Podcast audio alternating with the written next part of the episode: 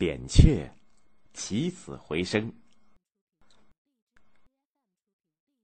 魏文侯注重搜罗人才，叫岳阳收复中山国，叫西门豹治理邺城，拜大军事家吴起为大将，打到秦国的地界去夺取了五座城池，魏国的名声越来越大。韩、赵、魏、齐都派使者前来朝贺，尤其是齐国的相国田和，把魏文侯当做新的霸主。田和想以魏国为靠山，夺取齐国的统治权。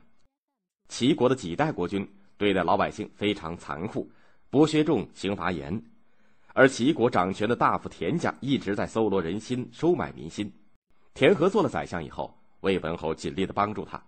田和干脆就把国君齐康公放逐到一个海岛上，又托魏文侯替他请求。周安王在公元前三八六年封田和为齐侯，他就是新齐国的第一个国君。两年以后，田和死了，他的儿子田武即位，也就是桓公武。一天，有一个叫做秦越人的名医来到了齐国。桓公武把他当做贵宾招待。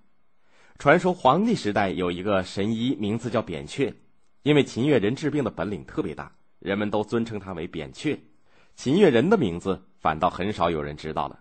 他周游列国，替老百姓治病。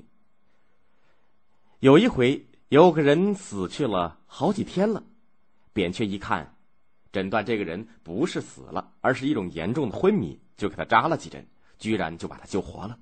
又给他吃了些药，就把他的病治好了。人家就称扁鹊有起死回生的本领。扁鹊说：“这个人本来就没有死，我不过是把他救治过来罢了。”这一次，扁鹊见了黄公武，对他说：“主公有病，病在肌肤，要是不及时医治，病就会厉害起来的。”黄公武说：“我没有病。”他送走了扁鹊，对左右的人说。做医生的就想着赚钱，人家没有病，他也想给治。过了五天，扁鹊见了黄公武，说：“主公有病，病在血脉，要是不医治，病准会严重起来的。”黄公武还是说：“我没有病。”又过了五天，扁鹊特地再来看黄公武，他说：“主公有病，病在肠胃里。”再不医治，病还会加深的。黄公武很不高兴，干脆不搭理他，扁鹊只好退出。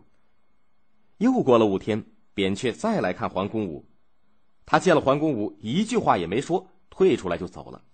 桓公武叫人去问他，他说：“病在肌肤，用热水一捂就好了。病到了血脉里，还可以用针灸治疗；病到了肠胃里。”药酒还能够治得到，现在病进了骨髓，没法治了。到了第二十天，桓公武病倒了，又躺了几天，就死了。桓公武死了，他的儿子即位，他就是齐威王。更多内容欢迎大家关注微信公众号，我们节目在那里首发。回复 QQ 可以看到我们的 QQ 学习群，老师每周会给大家答疑释惑。